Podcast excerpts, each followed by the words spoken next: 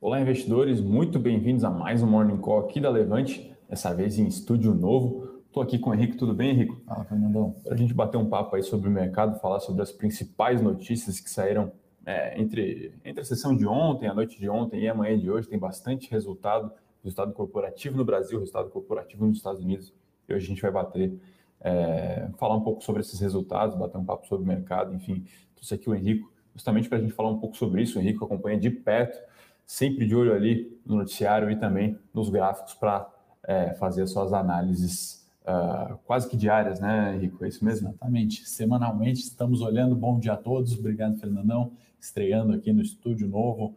A honra de participar aqui do Morning Call com vocês. E é isso aí, Fernandão. Tivemos praticamente cenário corporativo dominando, né? Sim. As manchetes hoje. Uhum. Praticamente temporada de balanço que iniciou aqui, resultados lá fora que você vai comentar. Uhum é, agenda econômica, no geral, ali bastante esvaziada. Né? Só para a gente passar um panorama ali geral de onde estamos, né? É, a gente veio ali, né, uma segunda-feira, o mercado, todo mundo acompanhou, derreteu uhum. bastante, né? Tivemos algumas mudanças, né? Continuidade de estímulo na China, preocupação com variante Delta, acabou afetando uhum. preços ali, né? Como você falou, a gente olha também, eu praticamente olho bastante análise técnica, né? algumas operações ali que envolvem um pouco mais de timing e os 125 mil acabando como um suporte, né? uhum. né? uma região de preços onde a gente pode comprar mais barato. Então, é basicamente aí onde estamos. Hoje, mercado praticamente todas as praças aí no terreno positivo, S&P futuro em alta, uhum. uh, bolsas na Ásia também fecharam no terreno positivo, ainda com essa preocupação Sim. de variante Delta, né? Praticamente parece que a grande preocupação é nos países ainda onde não foram contaminados ou tem ainda uma baixa é, taxa de vacinação, né? Grande preocupação é isso. Nos Estados Unidos, 80% dos casos novos vêm em virtude da variante Delta, então é uma preocupação uhum. contundente do mercado, é algo que está no radar, mas eu acho que temporada de resultados aqui lá fora, eu acho que essa projeção de lucros aí grandes, Sim. seja por uma base de comparação fraca uhum. né, do corona, seja por esse início de retomada, tem dominado os mercados, né? Uh, e aí, acho que para a gente falar um pouquinho do cenário político aqui, Felipe Berenguer escreveu uhum. um texto bastante interessante né, do curso da coalizão. Não vou entrar em tantos detalhes, né? A gente está um pouco agora é, em recesso, então acho que aquele caos, o ruído político reduz um pouco, né? É um negócio que está um pouco mais tranquilo, está tirando um pouco do viés pesado ali de política, CPI, uhum. pelo menos temos uma pausa aí por enquanto sim nessa uhum. questão. E eu acho que o mercado também está atento à questão do Bolsonaro vetar ou não o fundão eleitoral né, do 5,7 bi. O mercado também precificou isso de uma maneira é, bastante ruim e com, com uhum. sentido, né, um valor que é muito maior do que números ali de investimento, por exemplo, em saneamento básico Sim. por mais de cinco anos, né? A gente não gastou isso, não investiu isso. Então, de fato, assim, é uma preocupação do mercado, mas eu acho que hoje, segundo plano, né, Fernandão? Não sei se você tem alguma consideração não, aí. Eu acredito que segunda-feira teve também um pouco de realização, né? Às vezes parece encontrar algum motivo ali para o mercado dar uma cedida. Semana passada foi uma semana lá fora, pelo menos, prospectiva, uma semana boa. Uhum. Então, segunda-feira talvez tenha tido esse efeito.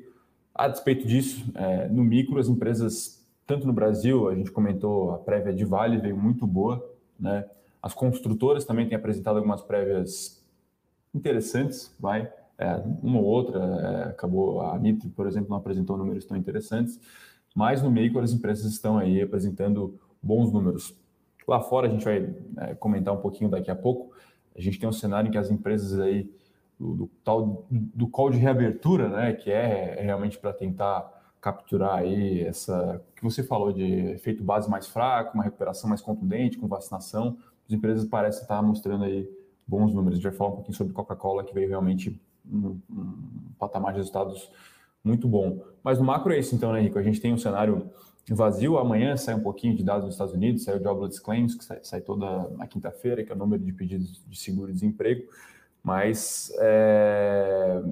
o panorama é muito parecido com o da semana passada muita discussão é, sobre inflação nos Estados Unidos, ameaça de crescimento, como vai ser a economia dos Estados Unidos após findar os estímulos, né? Os estímulos devem arrefecer em daqui a dois, três meses, como vai ser o efeito disso na economia e, enfim, é, o panorama ainda é muito parecido com com da, da semana passada, né? A inflação ainda muito forte, muito alta nos Estados Unidos, acumula mais de 5% ali, é, somando todos os núcleos. Aqui também a inflação né, alta, passa aí de 8% né, nos últimos anos, então realmente ainda muita, muita é, discussão no plano macro, mas como o Henrique falou, as próximas pelo menos três semanas vai, a gente vai ter muita, muita, muito resultado, muito, muito panorama micro fazendo preço, né?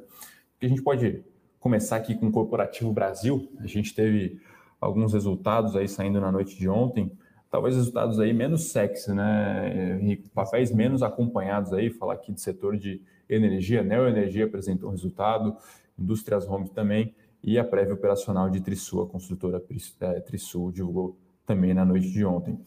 Para dar um start né, na temporada de balanços, assim, balanços é, de modo geral surpreendendo o mercado ali Sim. positivamente, uhum. né, números é, sólidos, foi um, como você falou, Fernandão, são empresas menores, né, justamente é, tem menor visualização aí no mercado, tem número reduzido de, de, negociações. Você que acompanha lá, o volume é menor, né? O volume é menor e pegar até o gancho, só voltando um pouquinho, Vale, né, que você comentou, né, uhum. né, os resultados vieram bons e a gente teve uma realização pânico do mercado e aí, enfim, já falamos, variante Delta, uhum. reaquecimento ou não, preocupação com inflação nos Estados Unidos. É, esses ganchos a gente tenta pegar um pouco no meu projeto daqui da Levante, Sim. que é o trade uhum. dos cinco dias, onde a gente tenta entender esses pontos de distorção, como você bem comentou, né, Fernandão? Era um momento, talvez, de realização lá no curto uhum. prazo, né? Então, o mercado junta um pouco de, de tudo isso, uhum. realiza preços e a gente entende que essa realização de preços às vezes funciona para reequilibrar é, o valor com crescimento uhum. e o mercado continuar. Né? Do ponto de vista técnico, o mercado segue em tendência de alta, né? uhum. né? 125 mil pontos era ali um momento de comprar mais barato, então, é, inclusive, a gente colocou ali uma ação ligada ao setor de siderurgia e mineração por entender que o mercado estava exagerando essa semana, né? Outros fatores que também a gente consegue olhar no curto prazo, né? Sem dúvida, é a temporada de balanço. Né? Então, uhum. voltando aqui na pauta da uh, Neoenergia, né? Ela teve ali um crescimento, uh, teve um bi de lucro, né? Isso foi um crescimento ali de 137%. Estou usando uma colinha aqui para é, para a questão dos números, né? Mas eu acho que todo o setor de energia, a grande preocupação justamente é com a crise hídrica que a gente vem enfrentando, né? Então, sempre companhias relacionadas ali com geração hidrelétrica tendem a sofrer ali no curto prazo, em virtude do cenário local que a gente tem. A Neoenergia surpreendeu ali nos resultados e eu acho que também, em alguma forma, que ela tem como redear isso ali, é, de diminuir o impacto é, da crise hídrica. Né? Então, assim, é, de certa forma, ela acaba diversificando bem. Então, ela tem também distribuidoras, está entrando no segmento de transmissão, está conseguindo pulverizar suas operações aí nos três na verdade, são quatro, tem comercialização também, mas nos três principais segmentos de energia, é, a ação deve reagir positivamente hoje, né? Exatamente, acho que a expectativa é, foi superada, né? O mercado Sim. deve não não está na nossa carteira do trade uhum. dos cinco dias dessa semana, em virtude de liquidez, outros filtros que a gente usa ali, mas eu acho que o mercado deve sim uhum. precificar positivamente ali uh, os papéis de neoenergia hoje. É, tem, também tem o deal com a CEB, né? A aquisição Verdade. recente, isso aí também pode começar a fazer preço, né? Essa é uma realidade do setor de energia. A empresa vai lá, é, adquire alguma, alguma subsidiária de outra empresa, outra empresa mesmo, enfim, às vezes até empresas estaduais, é, não tão bem geridas às vezes, e tenta se promover lá um chamado turnaround, né? Ou uma virada operacional para botar a empresa novamente nos trilhos ali voltar a ser lucrativa. Então, a gente vê Neo Energia fazendo isso, Equatorial fez muito isso lá na época da Eletrobras, em 2015, 2016. É realmente aí uma, uma especialidade que essas empresas vêm, vêm desenvolvendo aí, né? É tudo que o mercado gosta de um case ali. Exatamente. Né? É, você compra um ativo barato, transforma ele, em 5, 6 anos você dá um re-rating para aquele ativo e aí você remarca lá seu balanço, seu valor, o valor da ação para cima, né? A gente também teve o balanço de indústrias home, essa sim é uma clássica small cap, uma small cap de capital goods, né, ou do setor industrial aqui no sim. Brasil. Ela é uma empresa relativamente pequena, né, Henrico?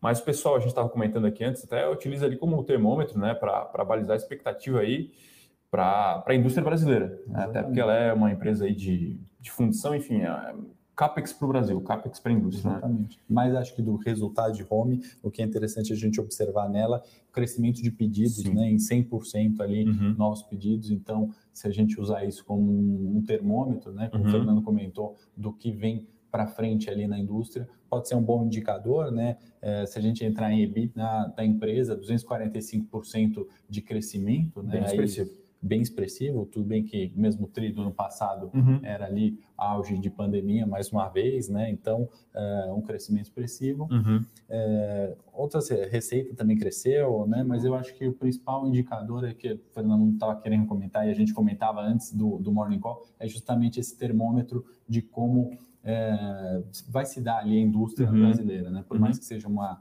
small cap, a gente pode chamar assim, é, eu acho que é bastante positivo também. Sim. No meu entender, o mercado deve reagir positivamente também. E aí tem um, dado interessante também, o crescimento da carteira de pedidos da sociedade subsidiária lá na Alemanha. Então, Verdade. isso também é um, é um indicador aí para balizar a expectativa de é, investimento, em, investimento como um todo na Ásia e na Europa. Então, a gente vê que está tendo aí uma, investimento né, em CAPEX, isso significa expansão da capacidade de produção em diversas indústrias, em diversos setores, não só no Brasil, como no mundo. Né? Então, esse, esse cenário também é, de certa forma, prospectivo para commodity. Né? Exatamente. É. Começar a olhar mais de perto indústrias ali para o nosso trade dos cinco dias pode ser um, um setor né, que está, uhum. talvez, ali está é, tá sendo deixado de lado. Né? A gente falou já uhum. muito de siderurgia e mineração, uhum. commodities, eu acho que, quem sabe, dada a retomada econômica, dado uhum. um arrefecimento ali em pandemia, pode ser um setor ali onde a gente Sim. pode encontrar algumas pechinchas, talvez, é. em bolsa. Talvez a principal expoente no Brasil seja a VEG, mas, claro, é uma empresa super, né, todo mundo cobre, é, e está longe de ser pechincha nesse, nesse Com preço. Né? certeza. Né? VEG... Para longo prazo tudo bem, mas... Né, Exatamente. No curto ali é bastante... VEG, inclusive, né, é um ponto a gente comentava uhum. antes, resistência e suporte, né, ele é um caso clássico onde os preços dos ativos estão ali transitando numa linha uhum. é, que é um consenso de mercado, na verdade. Né? Uhum. Né? Uma briga de preços, é uma boa companhia, mas no curto prazo, alguns múltiplos ali um pouco caro, então o mercado também é, uhum. não possibilita aquela volta de tendência Sim. de alta, né? aquela explosão de preço que a gente viu recentemente uhum. em VEG. Então, se a gente fosse abrir aqui um gráfico de VEG, possivelmente, né, nós vamos, nós vamos cravar isso, eu também não sou analista técnico, o Henrico aqui é certificado para fazer esse tipo de, de análise, estaremos ali diante de um cenário de topos de fundos descendentes, alguma tendência de queda, meio que isso é, mesmo, Henrique? Mais consolidação. Consolidação? Não, é tendência de queda, né? Uhum. topos de fundos descendentes, no curto prazo a gente fala consolidação, onde tem uma linha de suporte e resistência bem... Lateral, então. Lateralizada, exatamente. Certo. Vamos para a Trisul, terceiro resultado uhum. que a gente teve na data de hoje. Uhum. Trisul construtora, né, também. Uh, seguiu, acho que a linha da, da maioria das construtoras, uhum. né, que de certa forma é acertada, então adia lançamentos, né, espera melhorar um pouco o panorama, uhum. vende ali talvez num preço mais caro, né, talvez seja a estratégia, mas também, é, desculpa, não foi balanço, né? foram as prévias é, operacionais. Prévia, mas ela né? baliza ali como vai ser o resultado, né? Exatamente. Então, assim, positiva também, né? As uhum. prévias do setor é, imobiliário têm vindo positivas. Uhum. Preocupação, obviamente, com taxa de juros, né? Um uhum. cenário ali de taxa de juros subindo, obviamente, encarece o crédito imobiliário. Sim. Acho que isso é consenso, né? Não é, é ciência de foguete para a gente entender, uhum. exceto nas uh, construtoras de baixa renda, né, onde tem subsídios do governo, então isso talvez não impacte tanto, contudo tem o custo da construção civil que tem aumentado. E aí sim, no setor baixa renda também é sim. custo encarece o produto final a ser vendido. Né? Então, é preocupação com margem, que a gente vê aí, o Rico falou aqui de siderurgia, aço, subiu. É, o crédito imobiliário mais caro. O crédito também para a empresa possivelmente mais caro. Então, duas vezes penalizado. É, e além de talvez alguma preocupação com sobre-oferta em algumas regiões também. Né? A gente vê um recorde de lançamentos aí nos últimos anos.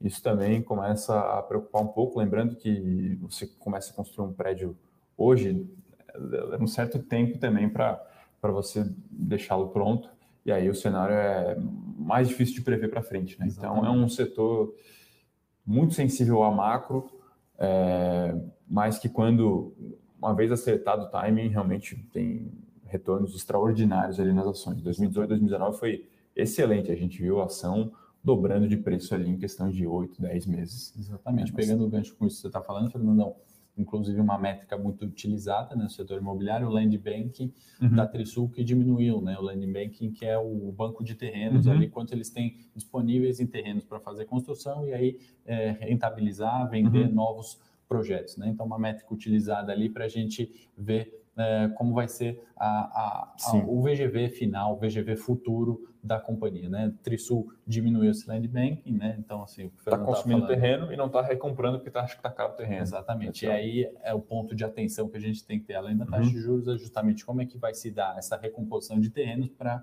justamente o negócio continuar crescendo, Sim. né? No uhum. mesmo nível. E aí o Fernando falou das margens também.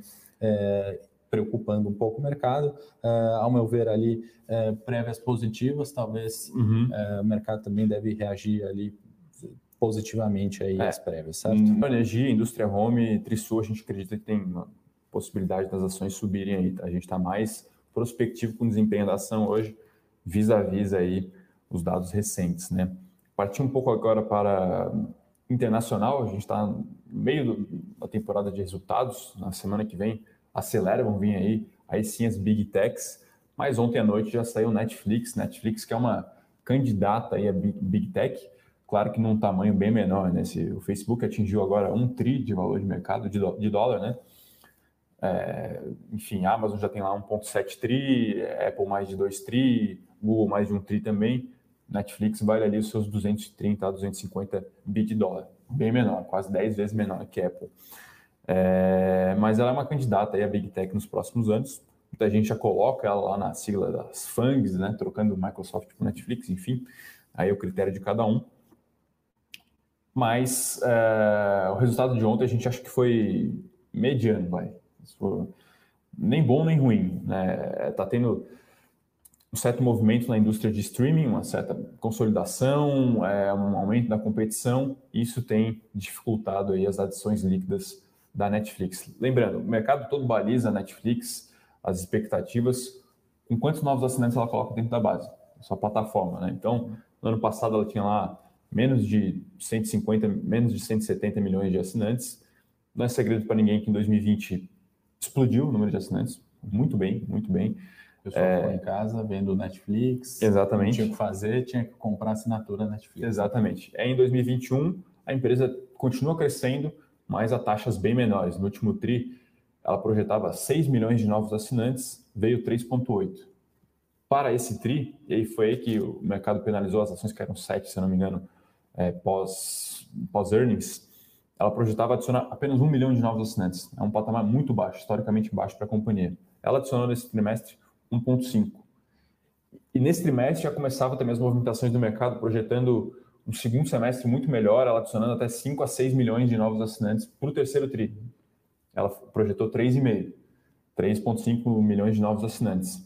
Então, a gente vê que está tendo uma, um arrefecimento nas curvas de crescimento e a gente acredita que é, é um pouco natural isso. 2020 foi um ano de muita expansão muito forte da, da, do negócio e, claro, que isso reduziu o mercado potencial para o ano seguinte. Então, até a Netflix tenta comunicar isso nos seus relatórios para tentar fazer uma média móvel de 12 meses. Uhum. E se a gente pegar isso, ela continua lá adicionando entre 20 e 27 milhões de assinantes a cada 12 meses. Se para os próximos 12, 12 meses vai ficar nesse patamar, eu acredito que não. Esse, esse número deve, deve arrefecer.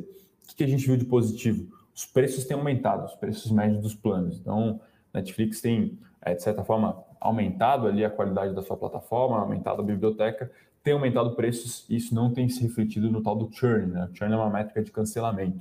Então, esse é um ponto positivo. Outro ponto também, as métricas de engajamento. Tem, tem pouco disclosure, tá? Não é muito claro qual que é o, o critério para tal. Mas está mais alto, talvez seja tempo de tela, né? O tempo de tela. Quanto, quanta pessoas usam Netflix? Então, o patamar atual é mais forte do que do, do segundo tri de 21, foi mais forte do que do segundo tri de 19. Aí ela fala, ó, não foi mais forte do que o segundo TRI de 20, como você falou, ficou todo mundo em casa, uhum. mas está mais forte do que no nível pré-pandemia.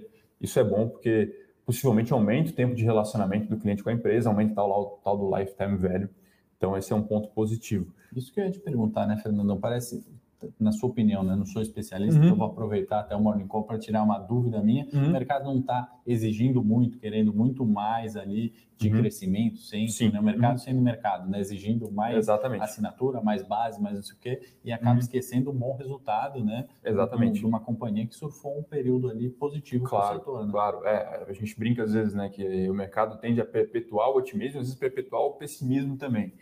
Então, é, aos poucos, o mercado está balizando as expectativas, começando a analisar a Netflix sob outras métricas, mas é, já estava embutido no preço um crescimento muito forte. Então, é, o mercado não gostou, um lucro por ação ali menor do que um consenso. Né? Exatamente. Então, é, o lucro foi um pouco penalizado também. Esse é um ponto negativo, é, perder um pouco de margem nesse trimestre. O que, que isso quer dizer? Ela investiu muito em marketing, por exemplo, marketing e vendas. Aí tem, tal, tem um rate que o pessoal faz para empresa para as empresas da, da nova economia, né? Que é o quanto você gastou com marketing e venda e quantos novos assinantes você, você capturou no período, que é o tal do conceito de CAC, custo de aquisição do cliente. É, a gente vê que esse custo está aumentando, está mais difícil, você tem que gastar mais em marketing para captar novos clientes. Isso detrai margem também. Então, é, essas empresas com a expectativa um pouco maior é, guardam esse, essa, essa questão de sempre ter que entregar um resultado muito acima. No limite, o resultado até foi melhor do que esperado, que é a projeção da própria companhia.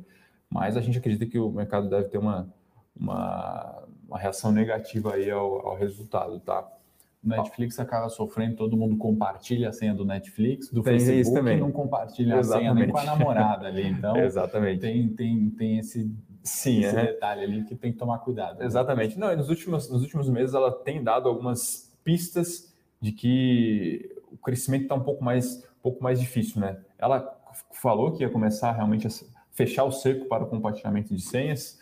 Ela falou em fazer ampliar o seu serviço de streaming para games também. Isso é um negócio interessante, mas claro que de certa forma também evidencia que ela está preocupada com a, com a principal avenida de crescimento do streaming, né, do vídeo tradicional. É, ela fechou uma parceria com, com o estúdio do Steven Spielberg, que foi interessante também, mas tudo isso dá indícios de que realmente a companhia é, vai ter que trabalhar muito para se recolocar em uma rota de crescimento acelerado ou crescimento no patamar que o mercado espera e exige vis-à-vis os preços. Né? Então, talvez o preço possa também aí convergir para um patamar um pouco mais é, natural de crescimento. Vai. Lembrando, a principal concorrência da Netflix é com TV a cabo, com o serviço tradicional de de assinatura. Isso a gente acha, a gente acredita tem uma tendência secular para se substituir para serviços de streaming, mas é, é, é normal, né? Uma, uma, concorrência, Disney, Hulu, HBO Max, agora todo mundo realmente entrando aí é, nesse setor. Do outro lado, saíram, tem saído muitos resultados, tá? É, né? Saiu hoje de manhã Coca, Coca-Cola, The Coca-Cola Company, foi a empresa que a gente escolheu aí para olhar um pouco mais de perto, mas saiu Johnson também, saiu a Telecom Verizon, saíram algumas outras empresas do setor financeiro, e a Coca-Cola entregou um resultado muito bom, muito bom mesmo. Né? Na última semana já saiu PepsiCo, que a gente comentou no nosso dia com isso, as ações da Coca andaram na esteira, e até por conta disso a gente esperava que nessa semana Coca não andasse tanto. Não, o mercado já antecipou, PepsiCo veio bem, né? Ou seja, o pessoal bebeu Pepsi, o pessoal bebeu Coca também, então tá tudo certo mas o resultado ainda assim surpreendeu. Né? Só uma métrica aqui, a gente não vai ficar falando muito de número, mas uh, esperava-se lá uma receita de 9,3 a 9,7 bi de dólar né, de, de receita, entregou 10,1. Poxa, para uma empresa do grau de maturidade da Coca-Cola, é muito difícil de você entregar aí é, quase 8, 7% vai de, de, de surpresa na linha de receita, sendo que o mercado já tinha balizado com base em PepsiCo.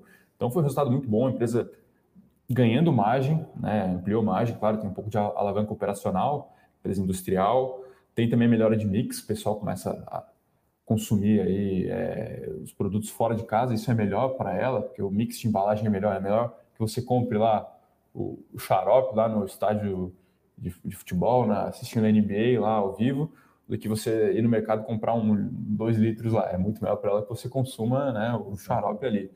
Esse resultado acho que tira um pouco também daquela preocupação que o mercado também penalizou Coca-Cola quando se falava mudança de hábito, é, uhum. dúvida ali quanto uhum. a companhia, acho que veio um, resultado Sim. ali que, uhum. Que tira isso, né? Tem bastante ruído em Coca. Tem bastante, se, tem bastante. Se fala sobre isso. Eu mesmo voltei a tomar Coca, uhum. Fernando tinha feito uma promessa de um ano, difícil pra caramba, Sim. então assim, uhum. é um público fiel ali, né? Não é. tem, acho que tanto essa questão de hábitos saudáveis, etc, mas assim, uhum. resultado acho que tirou, né? Esse Exatamente. surpreendeu e como você falou, o nível de maturidade da Coca Uhum. Uma surpresa dessas, acho que é bastante positivo. Né? A ação hoje deve desempenhar positivamente. Netflix, a gente acredita que deve ser entre levemente positivo e levemente negativo, com mais chance para levemente negativo aí, tá? Ontem no After chegou a cair 5, depois estava subindo 1, um, realmente um movimento ali bem volátil no aftermarket. A gente acredita que vai abrir aí uma leve queda, tá? Mas é isso. E como o Henrique falou aqui, Coca-Cola talvez seja uma tendência antissecular, né? Você beber cada vez menos bebidas é, à base de açúcar. A empresa está tentando promover um turnaround também para, enfim, entrar cada vez mais em chás, sucos, leites. É... Mas é algo que você consegue mudar e ser representativo no seu mix apenas no médio prazo. Né? Então é um, é um call meio de dividendos, geração de caixa muito forte. Tá? Ela espera gerar 9 bi de caixa nesse ano. Então, uma empresa vai imprimir dinheiro aí, vai aí. pagar algum dividendo e comprar alguma ação aí para acionista.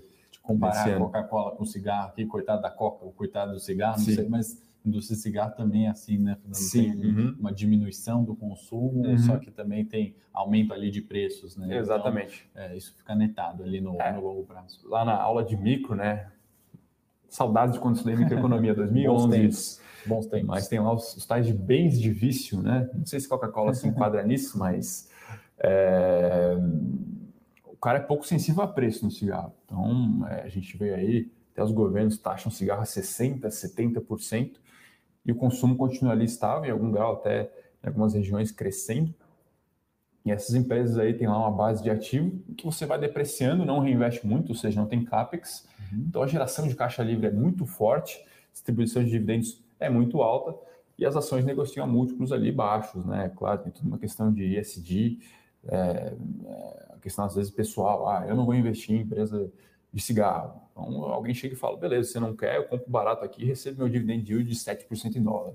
Então, o mercado tem para todos os gostos, né? Sim, com pequenas inovações ali, né? Na Coca-Cola pode ser um sabor diferente, a mudança da latinha com o nome uhum. ou de outros produtos, exatamente, suco, entre outras coisas. Cigarro a mesma coisa. Exatamente. Fazer um mentolado, né? Exatamente. Assim. Ou muda ali o produto, a embalagem é. e e segue o jogo. Né? Exatamente. Até um abraço aí para o grande Silvino Ousado. Ele adora uma Coca-Cola. Esse aí é fiel à Coca-Cola mesmo. Né? Você, aparece com uma zero para ele, com uma Sprite. Com Agora, 600 ml dele é, lá, duro o dia inteiro. Exatamente. Você aparece lá com o Topo Chico, que é a nova marca da Coca-Cola. Não, cara, Coca-Cola mesmo. Um abraço aí para o Silvino Ousado, sempre nos acompanhando. Então, acredito que é isso, né, Henrico?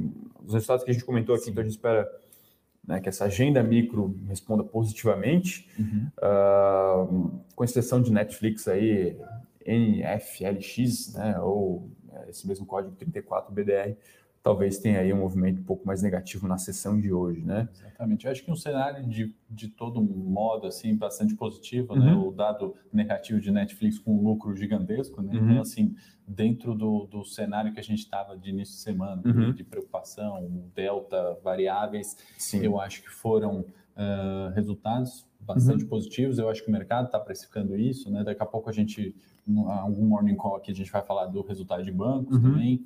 É, não vou antecipar, mas estou é, puxando esse gancho um pouco para voltar a falar do 3 dos 5 dias, até pedir para a produção colocar o link Sim. aqui do meu projeto na Levante, na verdade, um projeto de vida que busca bater Bovespa, né, uhum. Fernandão?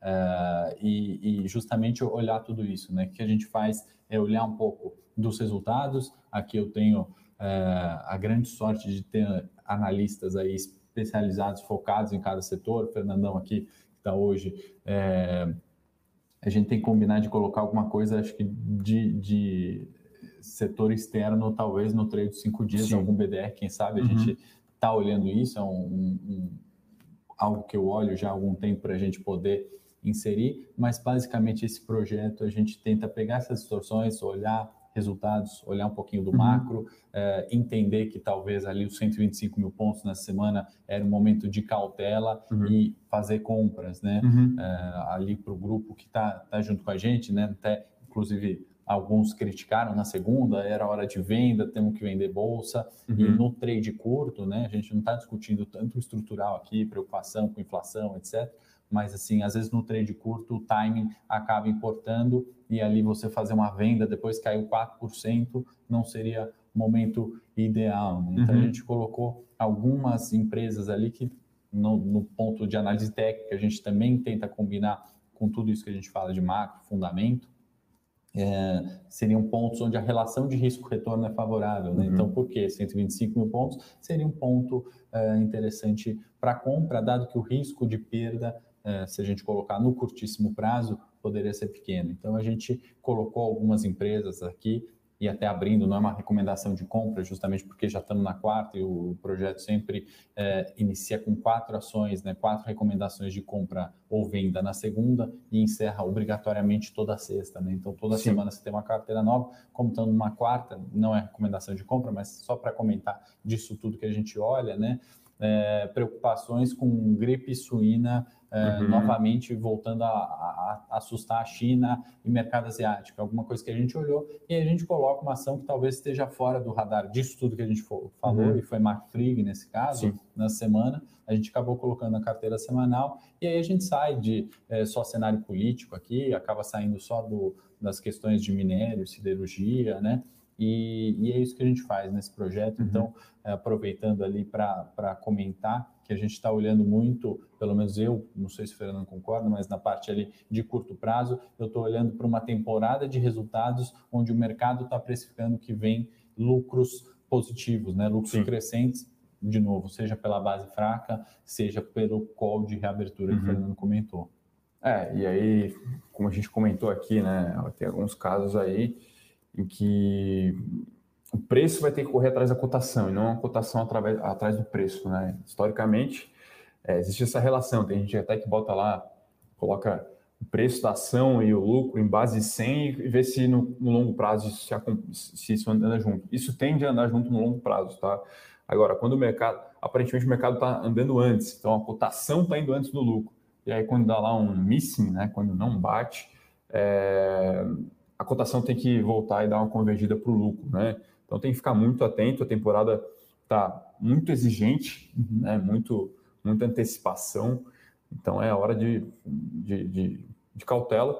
E Henrico, você essa questão de você analisar macro, micro com gráfico é uma coisa que você já fazia também em fundos, em, em research também, né? Então é algo que é, não, não, não, é de hoje. projeto né? aqui na Levante, mas é meu projeto de Sim. vida, né? Assim, a gente tentar comparar, juntar tudo isso para bater Ibovespa, né? Não, não é fácil, mas é algo que eu, que eu fiz já em asset, fiz em, em banco, fiz em outra uhum. de análise também, uhum. e agora aqui na Levante, assim, é algo que eu entendo ali que funciona, né? A partir do momento eu acabo excluindo preconceitos, né? A gente é, tem muito assim a rixa do analista técnico fundamentalista, do gestor com o analista, eu acho que do, do economista com o gestor ou com o uhum. analista, né? Então, eu acho que quanto mais é, recursos a gente utilizar, né, para tentar bater o mercado, tentar estudar e olhar o maior número de informação possível, né, Uh, eu acho que isso otimiza bastante, Fernandão. Concordo com aquilo que você falou, né, do,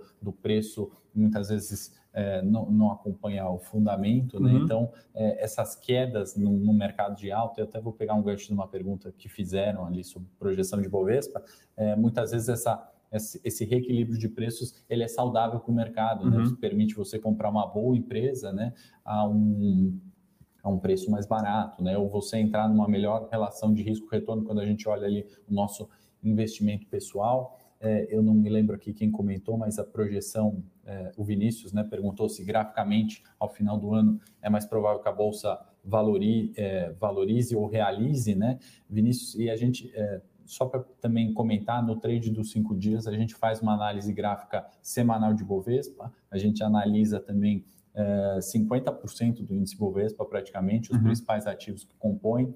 A gente faz alguns relatórios de venda descoberto, né, de short, como é que está o fluxo vendedor de uhum. alguns papéis, como é que estão as taxas de aluguéis, É, então, assim, é um, é um grupo ali que pega desde o iniciante que não sabe como comprar uma ação, uma corretora. Então, a gente tem um tutorial de compra e venda daquele, é, de como iniciar uma conta numa corretora, até aqueles que já investem, querem se aprofundar, querem aprimorar, não querem só as quatro recomendações por semana, querem entender o porquê daquela Sim. recomendação, o que está pegando de fundamento, de técnico, de macro a gente faz. E respondendo sua pergunta, Vinícius, sendo bem objetivo, é, graficamente dá para a gente falar que a, a, minha expectativa, pelo menos, eu espero que a bolsa se valorize, né? Porque a gente está em uma tendência de alta, né? O que, que é isso? Uhum. Aí sim, Fernandão, topos e fundos ascendentes, né? Então, as realizações de mercado, as quedas, são menores do que os ganhos, e aí uhum. o, o, o, ativo faz novas máximas, né? Então, o Ibovespa está numa semana bastante importante,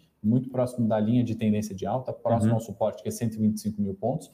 Isso se mantido, Vinícius, graficamente a gente pode falar que a expectativa é de alta para o Ibovespa, por isso que nessa semana foram quatro recomendações de compra. Para o trade dos cinco dias, às vezes não importa muito isso, né? Se o mercado desconfigurar essa tendência de alta, a gente inicia fazendo operações de venda. Se você não sabe o que é operação de venda, também faço convite aí para você olhar o trade dos cinco dias, a gente explica ali o que, que é uma operação Sim. de vendas. É, e, e lembrando, né?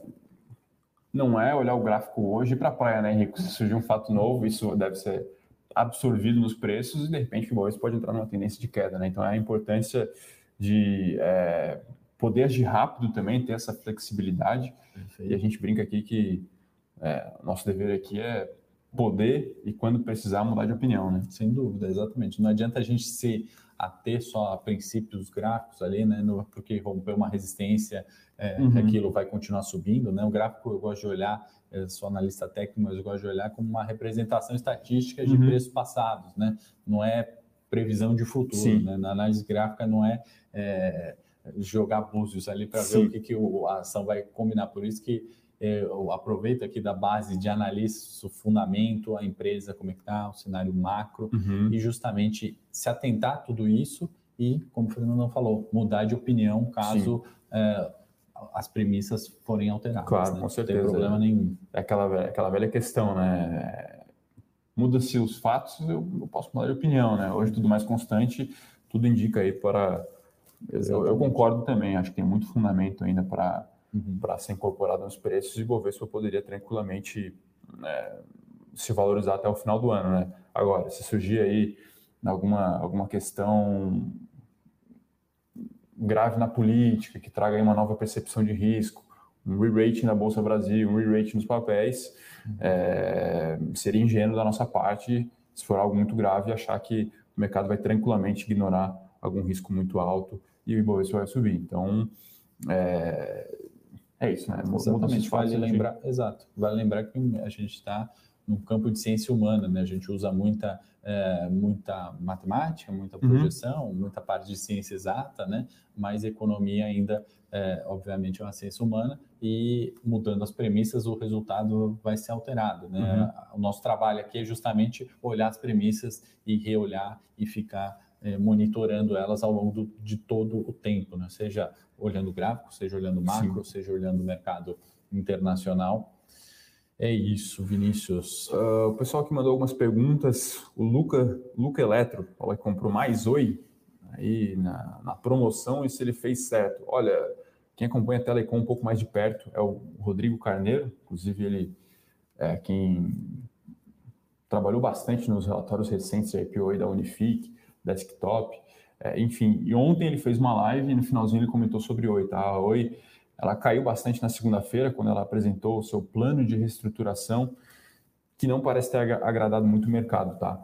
Então, é, a gente acha que tem oportunidades melhores no setor aí. Convido você para baixar o nosso relatório de Unifique, um IPO aí que surgiu recentemente, né? operador aí de fibra de Santa Catarina, melhor estado da federação, inclusive. né? É, é essa análise um de pouco. melhor estado, eu é, acho, do Fernando. Eu concordo. E, enfim, então, é... Oi é um caso complexo, tá? Talvez esteja ali na, na categoria das ações que precisam de um turnaround de verdade mesmo para poder vingar. É até difícil fazer conta com ela, porque tem muito deal acontecendo e a, e a proposta de segunda-feira da Oi foi justamente, ó, a despeito de tudo isso, quando eu vender, quando eu limpar meu balanço, como que eu vou gerar valor de fato para o acionista? Como você vai poder fazer um modelo, uma conta, que seja um EV/EBITDA, um, sei lá, um desconto mesmo de fluxo de caixa, quanto que esse, quanto, quanto que esse negócio pode valer? E ainda está um pouco obscuro e isso não parece ter convencido o mercado na última segunda-feira. Perfeitamente. A Oi, inclusive, ontem anunciou ali mais uma, um, um roadshow né, para captar, acho que 800 milhões, se eu não me engano, uhum em debentures, né? Então, é uma empresa que precisa realmente de bastante investimento, né? Tem toda a questão de manutenção e expansão. Acho que o mercado não gostou, né, de, do uhum. anúncio recente da, da Oi, na verdade, tanto que caiu expressivamente o papel. É, talvez algumas premissas ali de crescimento muito arrojadas, mas como o Fernando bem comentou, é, como esse plano será implementado é que ainda está um pouco Sim. ali é, difícil de entender e eu acho que é isso que o mercado precifica ali. Acho que está acabando um pouco da paciência é, com o Oi após questões de recuperação Sim. judicial, aquele tempo uhum. de espera para entender o que de fato acontecerá uhum. com a companhia nos próximos dias. O Edu aqui fala que Netflix está num canal de consolidação desde o final do ano passado. De fato, não sou nenhum analista técnico nem gráfico, mas parece lá ter um caixote lá, uns 600, 500, a ação batendo e voltando ali, enfim. Uh, mas ao meu ver, né, os fundamentos não, não, não justificariam alguma nova é, pernada de alta aí vai no curto prazo, né? Então, por isso talvez que a empresa continue aí oscilando entre, entre os 500 e 600. É um range não está escondendo o jogo, ele é analista gráfico aqui, não tem não. nada a acrescentar. É, só voltar no Altamir, né, que ele fala que três de cinco dias, propaganda enganosa, etc é, porque só tem dois anos. Na verdade, Altamir, é, a performance que está ali é de uma carteira que já existia antes do período da Levante, tá? Como eu te falei, é um projeto aqui meu de vida, todos os relatórios ali foram entregues para a PIMEC, CVM, está tudo é, devidamente auditado, tá, Altamir? Então, é, na verdade, a gente só pegou um corte dos últimos dois anos e abriu aqui com a minha vinda é, na Levante, a gente acabou abrindo é, aí há menos tempo, né? Estamos há quatro semanas, se não me engano, de produto aqui na Levante. Por isso essa diferença. É um, é um backtest real, assim. Um backtest da, da vida real, do meu tempo de asset, banco e agora aqui na Levante, tá bom, Altamir? Uh, o Edu fala aqui, para que hoje dá para comprar a Verizon? É, a gente tem até Vivo no Brasil, agora tem Unifique, lá fora também tem Verizon, Comcast, AT&T, tem bastante opção. Claro, né, é um, é um caso de investimento mais complexo, pode oferecer lá um retorno, não sei, 100% nos próximos cinco anos. Vai. Agora, você tem que colocar o risco aí no, na questão. A gente tem Vivo aí negociando a quatro, quatro vezes e meia EBITDA, pagando payout de 100%, tudo que ela tem de lucro ela paga em dividendos, então o yield está lá em 5, 6% ao ano, um baita dividend yield. Uhum. É, então é um pouco questão de perfil e tal, e eu tendo a concordar é, em ser um pouco mais parcimonioso nessa questão aí de comprar oi e comprar casas de investimento complexos, né? A, a, questão do Edu é assim é interessante, né? Porque a gente olha ali um mercado aqui agora em transição, né? Então a gente tem, uhum. como você falou, Unifique, desktop, vindo ali as pequenas, né? Oferecendo um serviço melhor de, de fibra uhum. e só focado na internet. Então, assim, é, mudou o hábito do consumo, né? Na verdade, na época do meu avô ali, a linha telefônica, a gente tinha que pagar uma assinatura e não queria perder uhum. a linha telefônica. Eu lembro comentando, para que ter dois telefones em casa? Uhum. E, e se pagava assinatura, aí mudou, aí veio o pacote, o combo, e agora eu acho que está com a questão do streaming, né? O pessoal Sim. não quer mais ter, às vezes, a TV por assinatura, o telefone e, uhum. e, e, a internet, que é só a internet. Então, estão vindo essas mudanças, eu acho que é, é, é uma mudança que a gente tem que ficar bem atento e é interessante a colocação ali. A Oi ficou muito para trás, né? Na época do boom da telefonia móvel, a Oi não conseguiu liderar essa transição para o modelo de smartphone, de, de, de, telefonia móvel.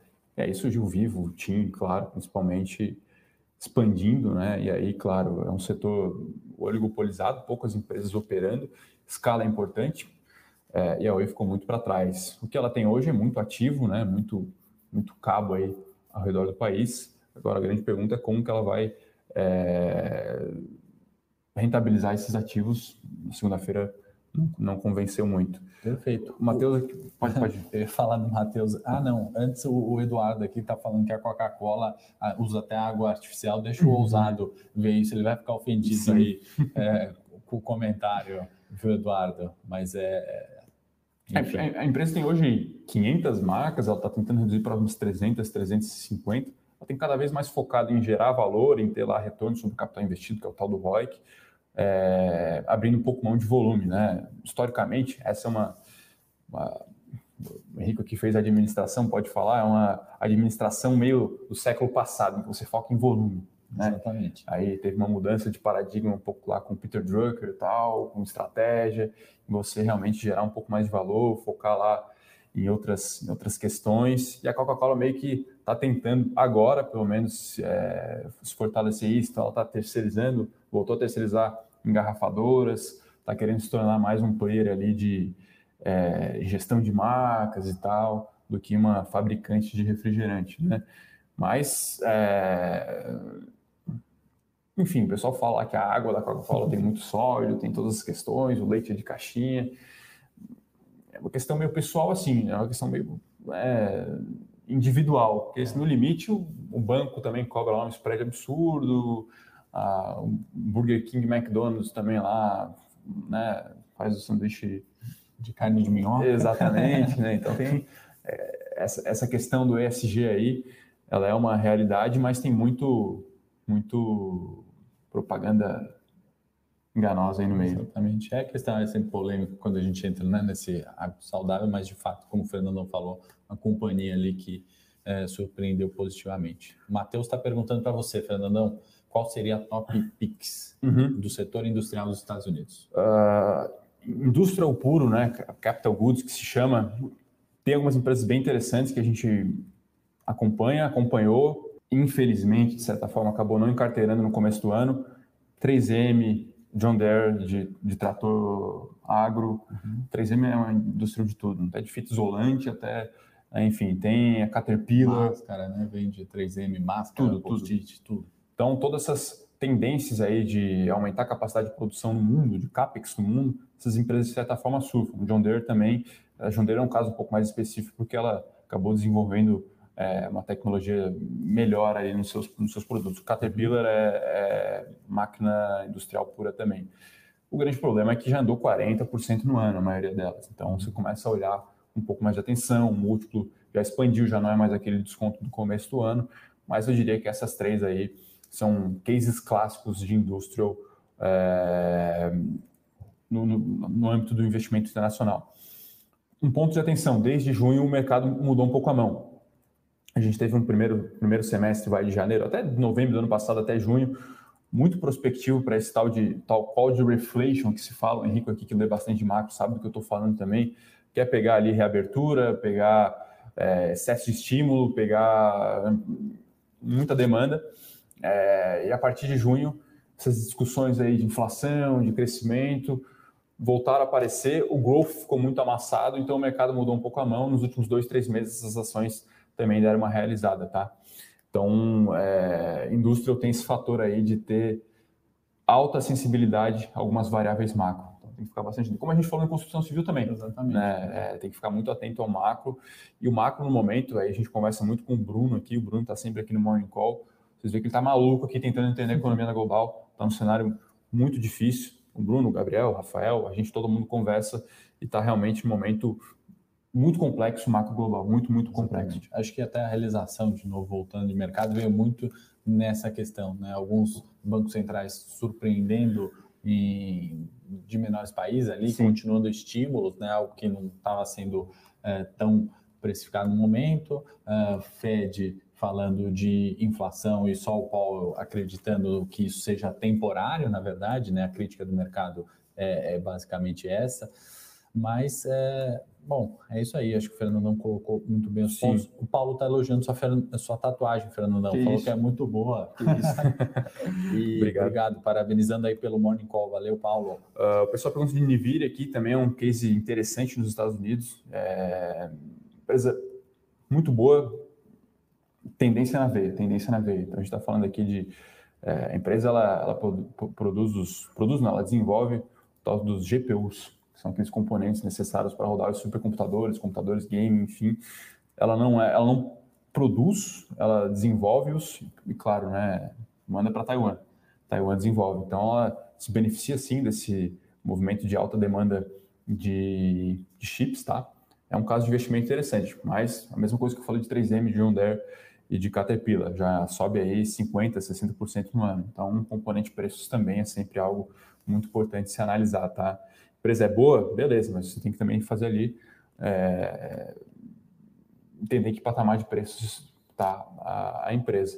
Já vi que o Henrique aqui abriu o, o, gráfico, né? O gráfico aqui, eu não entendo nada de padrão gráfico, mas parece que é um padrão foguete, vai, é, que é Cash 3, que é médio, né? 3, Dizem aí que é uma das empresas tech mais caras, aí caro é um conceito perigoso, uma palavra perigosa, do mundo.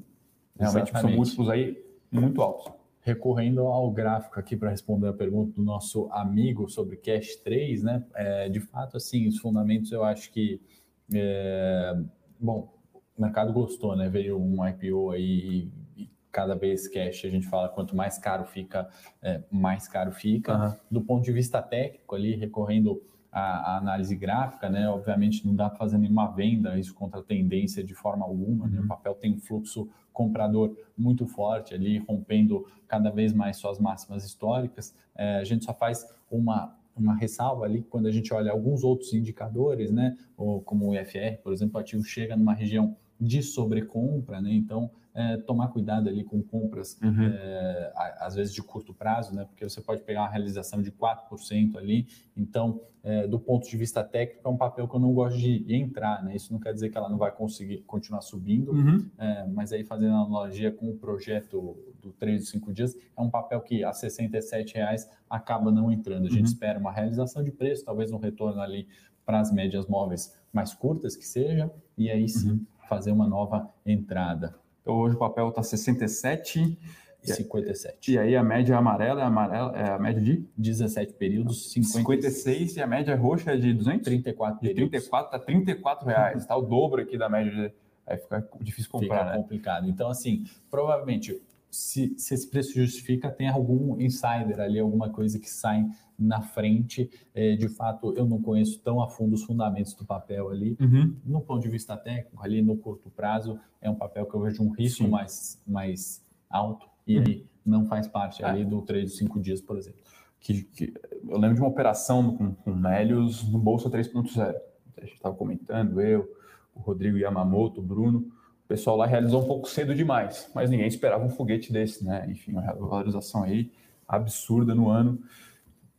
Eu não entraria nesse momento em cash de forma alguma, tá? É como eu falei, é, parece ser, e alguns dizem, que a ação tech com os múltiplos, múltiplos mais elevados do mundo aí, então... Exatamente, e eu, assim, quando tem múltiplo muito caro, eu fico sempre com receio de entrar, né? Às vezes as uhum. projeções, né, principalmente de tech, né, que acabam uhum. sendo projetando anos e anos ali de resultados à frente, eu uhum. vejo um risco é, mais elevado. Óbvio que isso é questão de perfil também de investidor, uhum. né? Tem, tem pessoas que conhecem muito a fundo ali e, de fato, acham que valem pagar uhum. múltiplos mais caros. Particularmente, numa estratégia, eu também não entraria em cash esses é, preços. É, eu acredito que o mercado esteja fazendo com...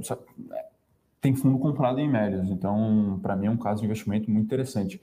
Eu, eu acredito que o pessoal esteja fazendo conta o seguinte, tamanho de mercado, que é o conceito lá de TAN, total addressable market uhum. e quanto ela vai conseguir é, abocanhar desse mercado nos próximos cinco anos, vai. E aí você tem uma noção lá, de, tendo esse mercado, quanto ela consegue extrair de resultado e você faz uma continha de múltiplo ali para ver se justifica, né?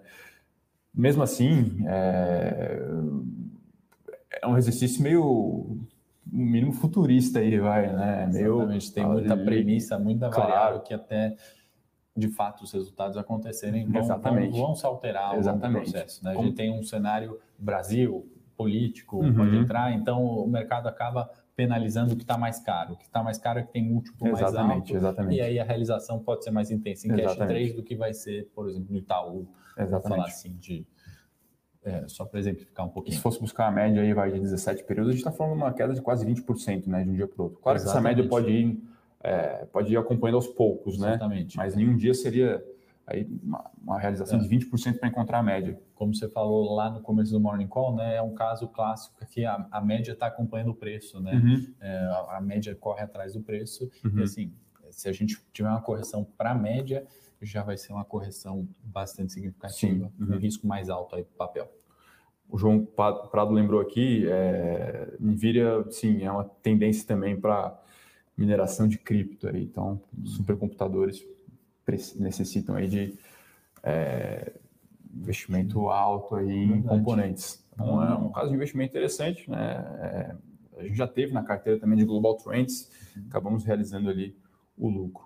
E Bitcoin recuperando o preço aí, só pegando um gancho aqui, estou vendo o uhum. Bitcoin recuperando ali. Não entendo muito do mercado de cripto, mas uhum. é um bom ponto aí para a NVIDIA, realmente. Uh, o Luiz Carlos Abel aqui, onde pegar a quantidade total de ações de desk? Não sei se você está se referindo a quantas vão ser ofertadas, qual é o percentual de free float, mas o ideal é você abrir o prospecto da oferta, ver qual era a quantidade de é, ações antes da oferta e às vezes fa faz, se lá, algum ajuste, né, alguma um split ou split, e aí calcula quanto vai ter de oferta secundária primária, faz essa diferença e calcula quantas ações vão ter depois, tá? Então esse é, a, esse é o manual aí para você ver quantas ações vão ter aí no total, até para calcular o market cap também é assim que se faz. O Fernandão falou de free float, né? Para quem não sabe, free float uhum. é livre negociação, são as ações que estão disponíveis ali para os acionistas, os meros mortais, né? Tirando uhum. os controladores, Exato. tesouraria, para nós ali do mercado em geral. É, Luiz, no relatório também do trade dos cinco dias, a gente faz uma, um levantamento ali do free float de todas as companhias, e aí com base no free float também que a gente estima qual percentual que está alugado, né? Até por curiosidade Sim. ali no último dado que eu tenho de cabeça, Exetec é, tem é, uma das companhias ali que tem é, o percentual do free float mais alugado da nossa bolsa, tá bom? Então, acredito que seja isso, né, Henrico? Pegar aqui o mercado sim. no momento, uh, lá fora um desempenho mais positivo aqui dos, dos ativos, uh, Netflix caindo, Coca-Cola subindo, uh, e por aqui no Brasil praticamente tudo subindo. Então, um dia Exatamente. que amanhece um pouco mais positivo. E Bovespa já nos 126 mil pontos, né? Parece um outro cenário, né? A volatilidade uhum. da bolsa gigantesca, né? Na última semana a gente uma quarta muito positiva, a sexta foi fechamento negativo, uh, segunda-feira estava perigando perder 125 mil pontos. Uh, ontem e hoje a gente já volta para dentro uhum. desse patamar, como a gente falou, do ponto de vista técnico, tendência de alta. Uh, parece que é um dia aí é, positivo para os mercados, não só aqui como lá fora, né? Exatamente. Então acho que é isso, né, Henrico? Deixa uma, quase uma hora de call aqui, deixa um agradecer aí todo mundo pela, pela presença aqui no Morning Call. Hoje tem fechamento também, sempre aqui pegando os principais os destaques aí da sessão. Uh, e amanhã, às 10 da manhã, tem aqui a volta do Bruno Benassi e mais alguém aí para comentar as notícias da quinta-feira. Foi um prazer falar com todos vocês, prazer, Fernandão, dividir aí o Morning Call hoje. De novo, fazer um convite, conheça o meu projeto aqui na Levante, o meu projeto de vida, o trade dos cinco dias. A gente tenta combinar tudo isso que a gente fala aqui, um pouquinho de macro, fundamento, análise técnica, para otimizar nossos ganhos ali no curto prazo em Bolsa de Valores. É isso aí. Um abraço, Valeu, pessoal. Ótima semana. Para saber mais sobre a Levante, siga o nosso perfil no Instagram levante.investimentos. Se inscreva no nosso canal do YouTube Levante Investimentos. E para acompanhar as notícias do dia a dia e mais sobre a Levante, acesse nosso site levante.com.br.